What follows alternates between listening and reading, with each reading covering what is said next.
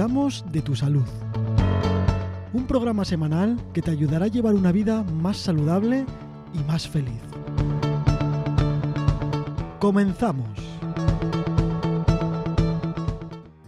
Hola Loreto, ¿qué tal? ¿Cómo estás hoy? Hola Manu, muy bien. ¿Y tú qué tal estás? Bueno, bien, aquí vamos tirando, andando con este bueno y mal tiempo que tenemos, que parece que llega la primavera, luego se quita, luego se pone, pero nada, bien, bien. Sí, el tiempo está variable y, e inestable, ¿no? Pero bueno, ya disfrutamos de más horas de luz al día. Pues sí. Bueno, ¿de qué vamos a hablar hoy, Loreto? Sé que es interesante, como siempre, pero ¿qué nos toca hoy?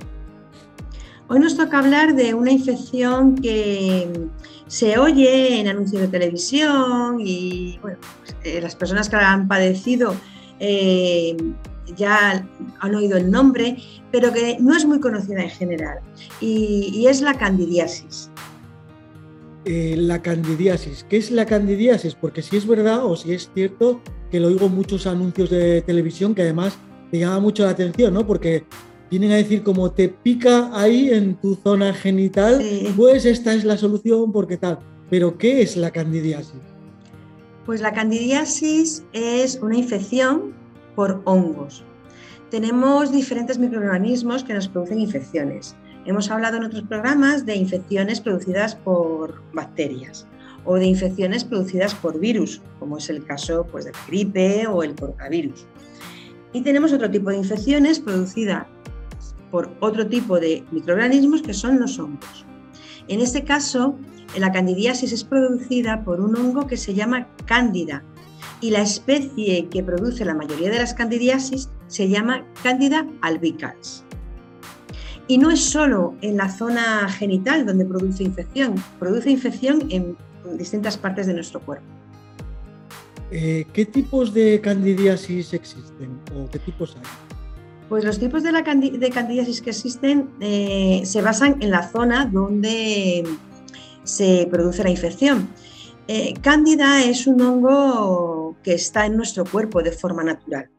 No es que cojamos eh, la candidiasis por una contaminación externa únicamente, que podría ser en algunos casos también que se haya, haya alguna contaminación eh, que podamos eh, comer un alimento que tenga cándida.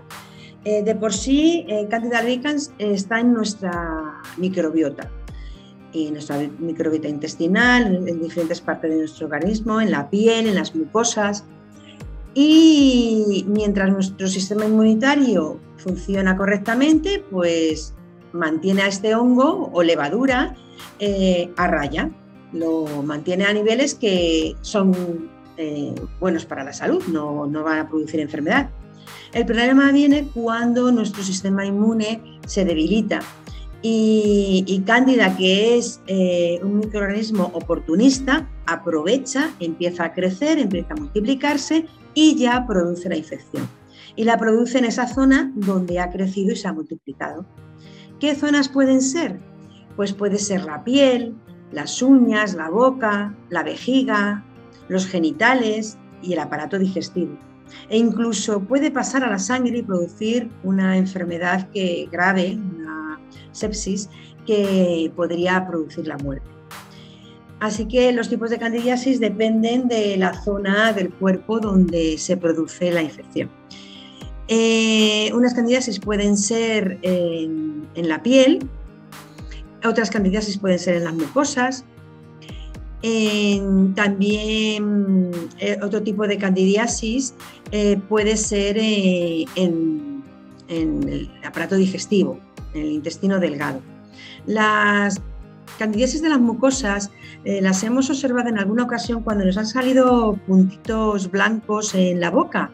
Eh, esa es la candidiasis oral, que son manchas blancas que además escuecen y, molestan mucho. Pueden salir también alrededor de los labios, en la lengua, en las mejillas, en el paladar y, y como he comentado, escuecen y duelen. Esta candidiasis oral puede diseminarse hacia el esófago y producir una candidiasis esofágica, que en este caso eh, se nota porque hay dolor en el, en el esófago y dificultad al tragar.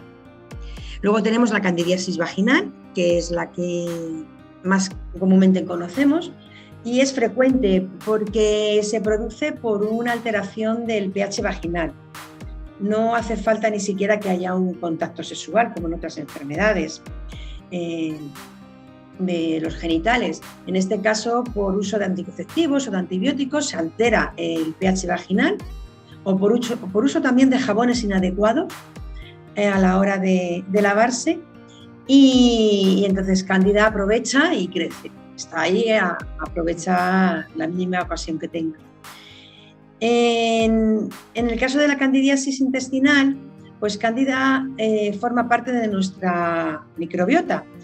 Y en el momento que hay un desequilibrio en esta microbiota intestinal, porque se altera el sistema inmune, porque además en nuestros microorganismos que hay en el intestino para defendernos disminuyen su cantidad, pues ahí aprovecha Cándida para crecer y producir una candidiasis.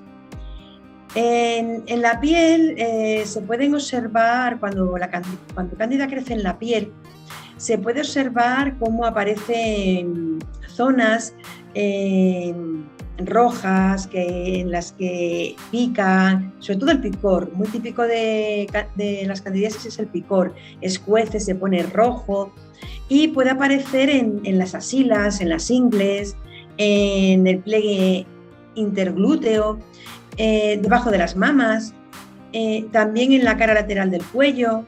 Todo zonas donde hay humedad por, el sudor, son zonas que están pocas, poco ventiladas y están más húmedas, porque a Cándida le encanta la humedad. Eh, puede aparecer también entre los dedos de los pies y de las manos y, detrás de las orejas. Por eso hay que evitar que se mantenga mucho el sudor en, la piel y tener la piel lo más seca posible. También en verano con, los bañadores. No mantener un bañador húmedo durante mucho tiempo porque va a dar lugar a que eh, Cándida pueda crecer, sobre todo en, la parte genital. Luego, si se puede en un momento dado eh, transmitir eh, esta candidiasis de persona a persona, a lo mejor por un contacto muy directo. Y, habría que tener cuidado con ese contacto directo y, que fuera continuo.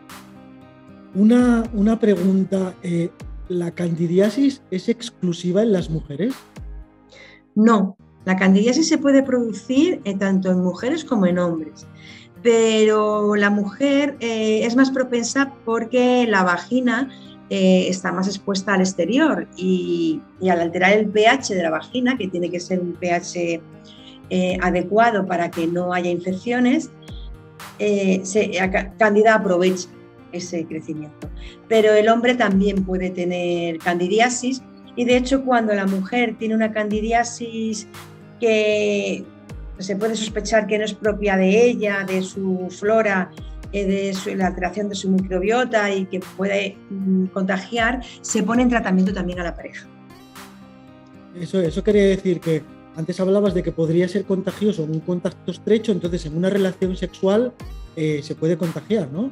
Claro, hay, posibilidades. Entonces, mm, normalmente eh, se pone en tratamiento a, la pareja.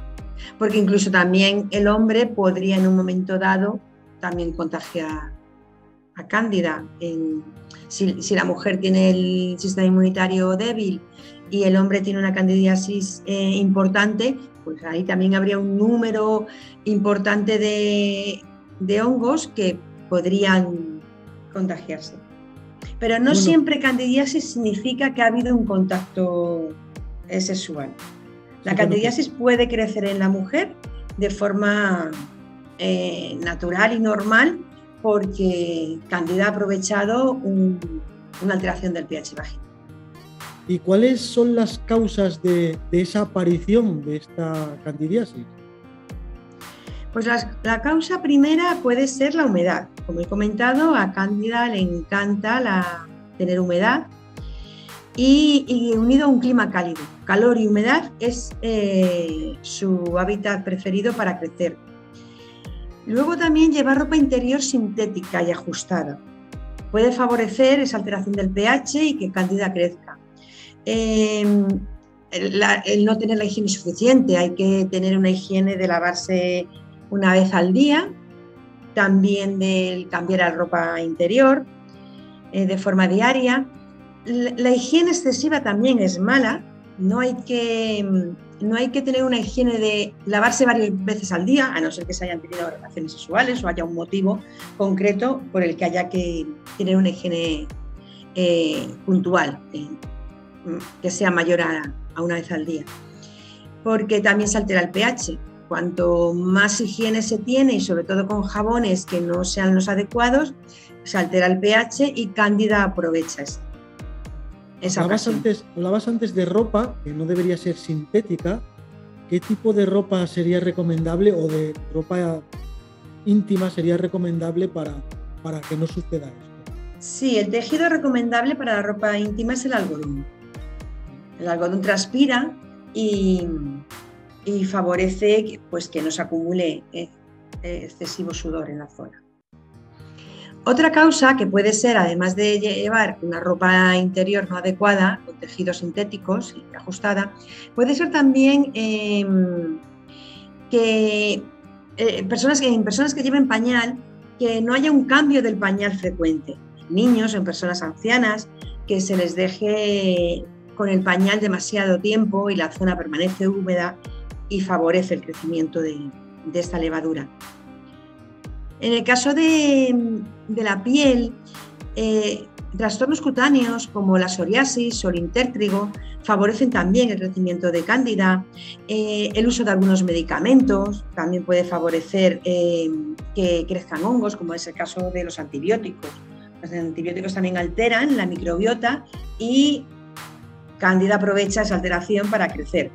Cándida está ahí siempre eh, pendiente de en qué momento puede aprovechar para, para producir la infección.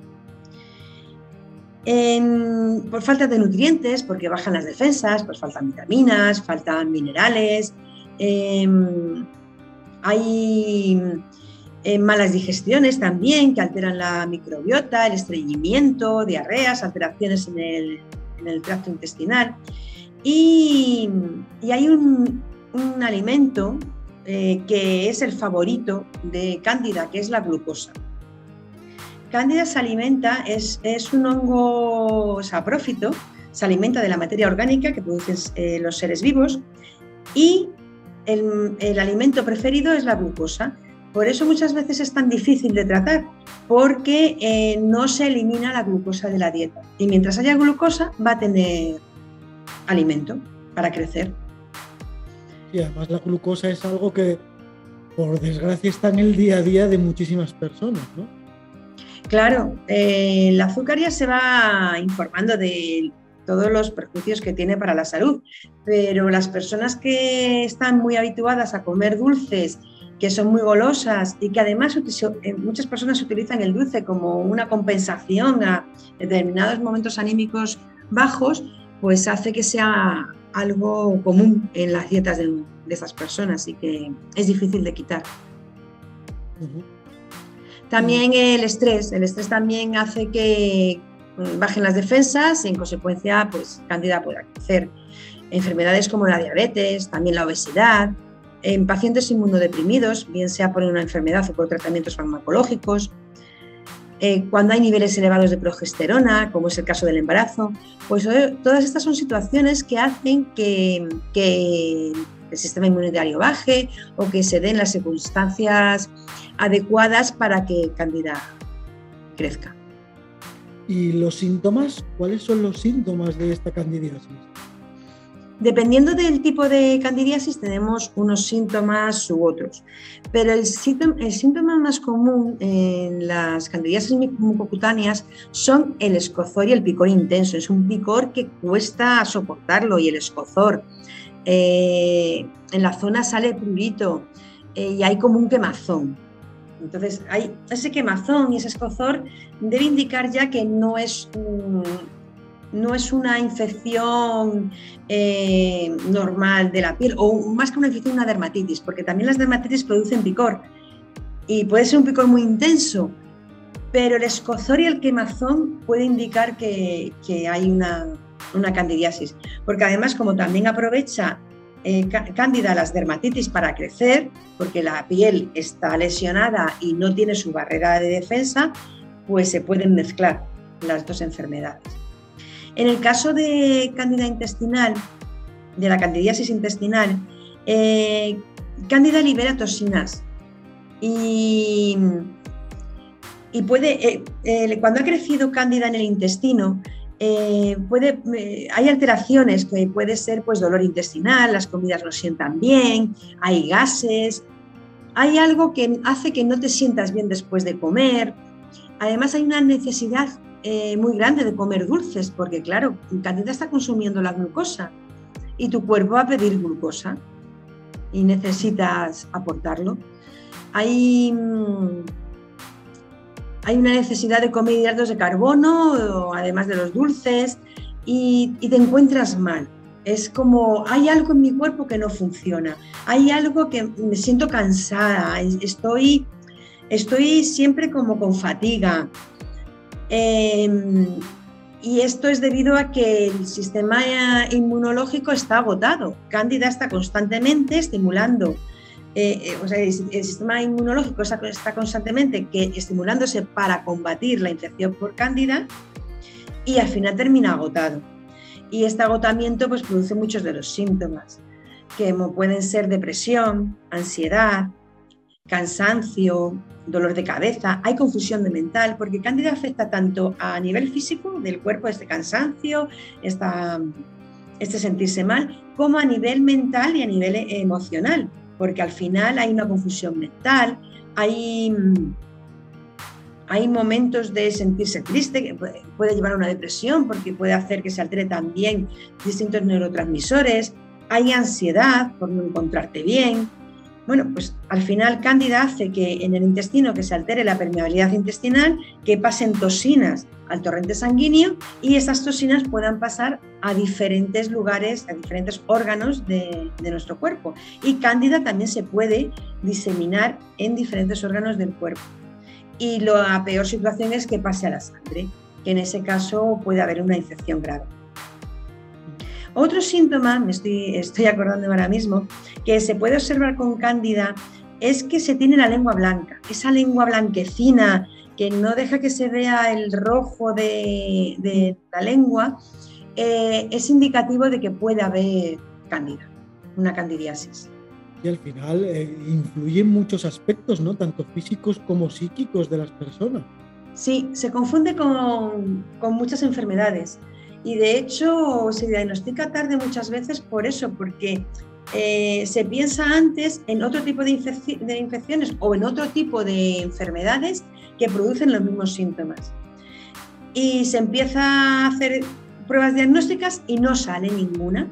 No, no hay evidencia de ninguna enfermedad em, a la vista de forma rápida, hasta que al final se hace un diagnóstico de una candidiasis que está produciendo todos estos síntomas. O sea que es difícil hasta diagnosticarla, ¿no? ¿Cómo, cómo lo hacen? ¿Probando con otras cosas o...? No, eh, la candidiasis se puede diagnosticar por los síntomas, porque son tantos síntomas que además han mandado otros, otras pruebas diagnósticas para otras enfermedades y no se han detectado, pues al final se empieza a pensar en una candidiasis. Porque pues eso, hay actas bucales. Eh, si hay una candidiasis, em, si hay hongos en las uñas, eso es muy evidente porque se ve también. Em, a simple vista, con, los síntomas que, se puede ver, un acné también que, que no remite. Bueno, pues eh, hay, puede haber hasta falta de equilibrio, el síndrome premenstrual también puede ser por cándida, desequilibrios hormonales. Pues eh, el médico va viendo que hay un conjunto de síntomas que, que, no están dando un diagnóstico de ninguna otra enfermedad. Y ya, bueno, pues, eh, teniendo la sospecha, la alta sospecha de que es una candidiasis, puede mandar un cultivo microbiológico en el que se detecte el crecimiento de, esta levadura, de este hongo. También se pueden realizar análisis de sangre, viendo los niveles de linfocitos que hay. Eh, se analizan los niveles de eh, eosinófilos, si están en el extremo máximo, y los de basófilos, bueno, distintos linfocitos de nuestras defensas, y ver si están elevados o cómo están, porque son los que están actuando para combatir eh, la infección por cándida, para que, están intentando eh, matar a cándida, son parte de nuestras defensas. Y también hay un test de la arabinosa en orina. La arabinosa es un azúcar que, que en presencia de cándida no se metaboliza correctamente y cuando se hace ese test en la orina se, ven que se ve que hay niveles elevados, porque al no metabolizarse en el organismo, porque cándida lo impide, pues se va a eliminar con la orina. ¿Y el tratamiento es complicado? El tratamiento puede llegar a ser complicado, porque cuando es a nivel local, en la piel, las mucosas, bueno, es más fácil, se utilizan los fármacos llamados antifúngicos em, para poder combatirlos y bueno, pues hay em, eh, fármacos tópicos que se, se, ponen en la piel o en la boca y en principio pueden dar un buen resultado. Antimicóticos por vía tópica pueden ser el clotrimazol y la anistatina, que bueno, pues, los vemos anunciados, ¿no? Eh, eso los que vemos en la televisión para la eh, candidiasis vaginal.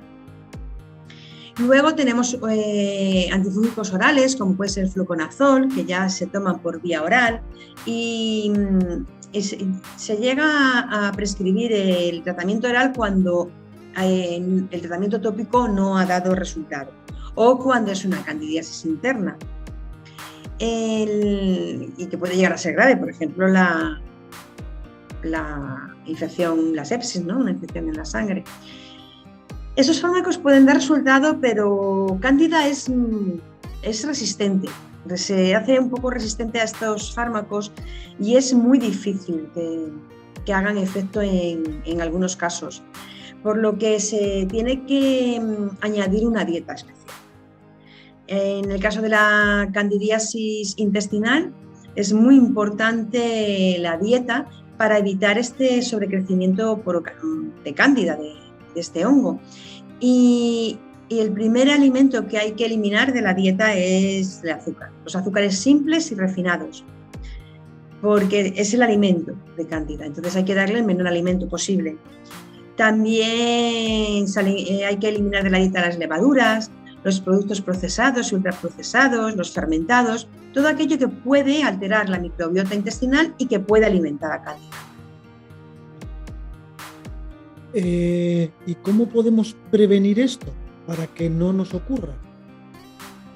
Bueno, a nivel de la piel, eh, la primera prevención es eh, tenerla limpia y seca, para no favorecer el crecimiento de Candida albicans y, tener un estilo de vida saludable, que es nuestro... Sí, sí, lo que siempre decimos. Claro, es nuestro Padre Nuestro. El, el estilo de vida saludable que lleve una dieta saludable, ejercicio, dormir, las tres eh, bases para eh, que nuestro sistema inmune funcione bien y pueda combatir cualquier infección que quiera aparecer en nuestro organismo. Y y bueno, a nivel de, las candidiasis eh, bucales, hay que tener mucha higiene con las dentaduras postizas o con las prótesis que, se tengan. En el caso de, que haya algún aparato interdental o aparatos para corregir las piezas dentales, pues todo eso tiene que haber mucha higiene para que candida no pueda crecer.